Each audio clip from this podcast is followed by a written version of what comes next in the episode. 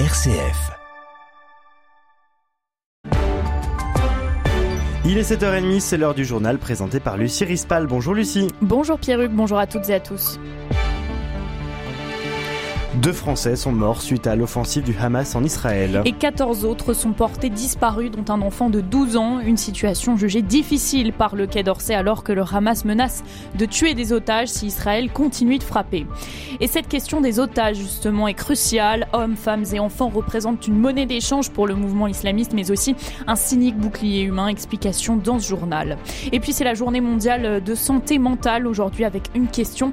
Comment prendre en charge les enfants victimes de violences? Chambéry. Une unité euh, d'accueil pédiatrique prend en charge ses enfants. Reportage en fin de journal.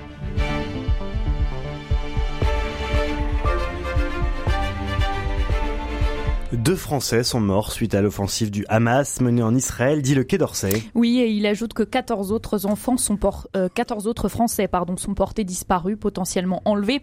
Parmi ces disparus, un enfant de 12 ans, précise le Quai d'Orsay. Une situation qualifiée de très inquiétante par le ministère des Affaires étrangères. Pendant ce temps, le Hamas menace de tuer des otages israéliens si l'armée israélienne continue de frapper euh, Gaza. Une situation qui s'aggrave alors que la guerre a fait près de 1600 morts de chaque côté en trois jours. Les précisions de Magali Santuli. Une menace du Hamas qui intervient après le siège total imposé hier par Israël à la bande de Gaza, bande contrôlée par le Hamas pour rappel depuis 2007. Parallèlement à cela, dans une première allocution télévisée, le Premier ministre israélien a appelé hier soir à la formation d'un gouvernement d'union nationale.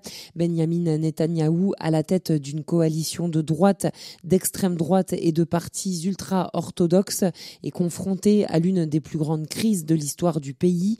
La Commission européenne, elle, va lancer un réexamen urgent de l'assistance à la Palestine. L'Union européenne, plus important soutien financier aux Palestiniens, a un budget de plus d'un milliard d'euros, 1,2 pour financer des projets, notamment dans l'éducation ou la santé. L'Allemagne, la France, les États-Unis, l'Italie et le Royaume-Uni affirment aussi qu'ils soutiendront les efforts d'Israël pour se défendre.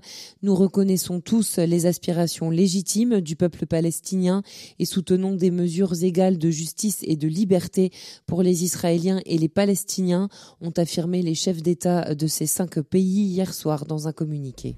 Et le président des États-Unis, Joe Biden, euh, annonce lui aussi que 11 de ses concitoyens ont été tués et qu'il y aurait de probables otages. Nous vous parlions euh, des otages et justement, cette, cette question est cruciale, Lucie. Oui, car au moins une centaine de personnes ont été capturées par les miliciens du Hamas et emmenés à Gaza. Hommes, femmes et enfants qui représentent une monnaie d'échange pour le mouvement islamiste, mais aussi un cynique bouclier humain. Cela complique la riposte de l'armée israélienne. C'est ce qu'explique le général Jérôme Pellistrandi, directeur de la revue Défense nationale. Écoutez. Aujourd'hui, euh, le fait qu'il y ait au moins une centaine d'otages complexifie euh, la tâche pour Tsahal et en particulier pour ne pas mettre leur vie en danger. Il faut d'une part essayer de localiser au maximum les otages. Or, ceux-ci doivent être certainement dispersés sur euh, la quasi-totalité de la bande de Gaza. Il n'est pas exclu qu'ils soient répartis par petits groupes. Donc, c'est un véritable problème pour Tsahal. Et il faut réunir suffisamment de forces pour obtenir un rapport de force décisif quand il y aura des incursions dans la bande de Gaza qui est ultra urbanisée et donc particulièrement propice au combat de guérilla pour lequel le, Hamas est parfaitement organisé. Et ces événements euh, tragiques de ces dernières heures lancent un coup d'arrêt au pèlerinage prévu. Oui, ces pèlerinages prévus euh, en Terre Sainte commencent à s'annuler les uns après les autres. Un coup d'arrêt lié à cette guerre donc. Marie-Armelle Beaulieu est rédactrice en chef de Terre Sainte Magazine. Écoutez l'espace aérien israélien est, quasiment fermé parce que euh, des volets de missiles euh, sont tirés en direction de l'aéroport. Une, une, comment dirais-je, un missile ce matin même est tombé à, quelques centaines de mètres des pistes de l'aéroport. Donc euh, la plupart des compagnies aériennes ont fermé leur vol vers, vers Israël, quand bien même des groupes auraient eu le courage de vouloir venir, mais ils n'ont plus la possibilité de le faire parce qu'il n'y a plus d'avions. Ensuite, si les gens d'ici ont peur, les pèlerins vont avoir peur. Donc oui, c'est catastrophique. C'est catastrophique pour l'industrie du pèlerinage. C'est catastrophique par conséquent pour tous ceux qui en vivent, qu'ils soient juifs, chrétiens ou musulmans. Mais les chrétiens sont particulièrement investis dans l'accueil des pèlerins du monde entier. Donc ça va être catastrophique aussi pour la communauté chrétienne. Air France euh, annonce d'ailleurs suspendre ses vols vers Tel Aviv aujourd'hui. Ils étaient déjà suspendus hier et ils le sont aussi aujourd'hui donc, et ce jusqu'à nouvel ordre, dit la compagnie aérienne. En France, 16 000 personnes ont défilé hier dans les rues de Paris pour soutenir Israël. Rassemblement lancé à l'appel du CRIF, le Conseil représentatif des institutions euh, juives de France. La présidente de l'Assemblée nationale, Yael Braun-Pivet, le sénateur écologiste Yannick Jadot ou encore l'ancien président de la République, Nicolas Sarkozy, étaient présents à cette marche. Le grand rabbin de France, Raïm Corsia, euh, y était lui aussi et il parle, je cite, d'une immense leçon d'unité. Une vingtaine euh, d'actes antisémites ont été recensés en 48 heures, dit d'ailleurs le ministre de l'Intérieur Gérald Darmanin. Toucher un juif en France, c'est toucher toute la République, a-t-il précisé hier à l'issue d'une réunion avec les représentants de la communauté juive du pays, dont Chaim Corsia, dont on parlait il y a quelques secondes. Un convoi est parti hier de Martigues dans les Bouches du Rhône pour acheminer une tonne de matériel médical vers l'Arménie. L'Arménie qui accueille plus de 100 000 réfugiés forcés de fuir leur terre du Haut-Karabakh par crainte des représailles de la part de l'Azerbaïdjan. Les retraits des soldats français présents au Niger commencent aujourd'hui sous l'escorte de l'armée nigérienne.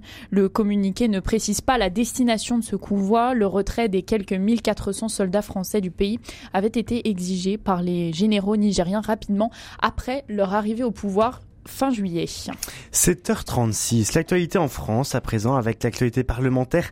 Top départ pour le marathon du projet de loi de finances. Avant d'arriver dans l'hémicycle, c'est la commission des finances de l'Assemblée nationale qui examine le texte, une première étape pour les députés dans un contexte sensible pour les finances publiques. Bruno Le Maire fixe, fixe un objectif d'un milliard d'euros d'économies supplémentaires. Bercy qui a la volonté de renforcer euh, cet objectif de réduction du déficit, Grégoire Gindre. L'an passé, le ministre des Finances avait annoncé un budget 2023 à l'euro près. Résultat, trois mois plus tard, après le passage de la navette parlementaire, un déficit de 7 milliards d'euros et une copie bien brouillonne pour la majorité. Cette année, l'exécutif souhaite renforcer ses positions dans un contexte budgétaire difficile. Le taux d'emprunt de la France a continué sa progression, 3,5%, un niveau record attendu seulement fin 2024 par Bercy. Le gouvernement souhaite donc à tout prix maintenir le cap du sérieux budgétaire cette année et peut donc compter sur plusieurs amendements pour faire des économies. Cependant, les députés Renaissance devront composer avec et face à l'opposition. La tension actuelle des finances publiques n'a pas refroidi la créativité parlementaire. Plus de 2800 amendements ont été déposés. Tous ne seront pas examinés. Qui plus est, dans un contexte sans vraiment de suspense, le gouvernement devrait finir par activer le fameux 49.3 pour faire passer son budget. C'est aujourd'hui la journée mondiale de la santé mentale. Comment prendre en charge les enfants victimes de violences? À Chambéry, le centre hospitalier Métropole Savoie a inauguré son UAPED, c'est l'unité d'accueil pédiatrique pour les enfants en danger. On écoute le reportage de Violaine Ray, RCF Savoie. Vu que c'est une salle borne, on a imaginé mettre une vitre pour donner un petit peu de lumière. la petite euh, pièce ressemble davantage à une chambre d'enfant qu'à une salle d'interrogatoire. De quoi rassurer de jeunes patients victimes de violences physiques, morales ou sexuelles et souvent impressionnés par la situation.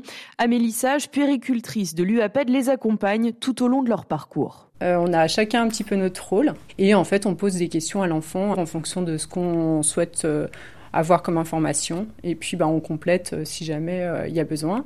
Euh, et après, pour l'examen approfondi, on fait déshabiller l'enfant. Moi, je peux aider parce qu'en général, on voit les enfants seuls, sans les accompagnants. Derrière un miroir sans teint, d'autres membres des forces de l'ordre ou du service médical peuvent observer la scène et l'ensemble de l'audition est enregistré. Le docteur Pierre-Henri, médecin légiste et expert judiciaire, l'explique. L'objectif, c'est limiter l'impact sur la santé mentale de l'enfant. Il est dit que l'enfant répète sept fois les faits dont il a été victime avant de les dire de manière définitive à un, un officier de police judiciaire. L'objectif, c'est d'éviter qu'ils les disent une huitième fois, une neuvième fois, une dixième fois, pour faire en sorte qu'on puisse être vraiment les plus efficaces sur la prise en charge et non sur la redite. Le personnel médical reste une ressource pour l'enfant qui peut être amené à les revoir en dehors du cadre de l'audition. Reportage Violaine Ray, RCF Savoie. Et puis pour finir euh, ce journal, le prix Nobel d'économie, on vous a parlé, euh, on vous a beaucoup parlé des prix Nobel euh, cette semaine. Et donc le nom du prix Nobel d'économie de cette année a été décerné à l'américaine Claudia Goldin, Goldin, je pense, pour ses travaux sur l'évolution de la place des femmes sur le marché de l'emploi et de leurs revenus. C'était le dernier prix Nobel. Merci beaucoup Lucie Rispal de nous avoir fait vivre ces prix Nobel la semaine dernière et cette semaine. Très bonne journée à toutes et tous. Lucie, on vous retrouve demain à 7h30.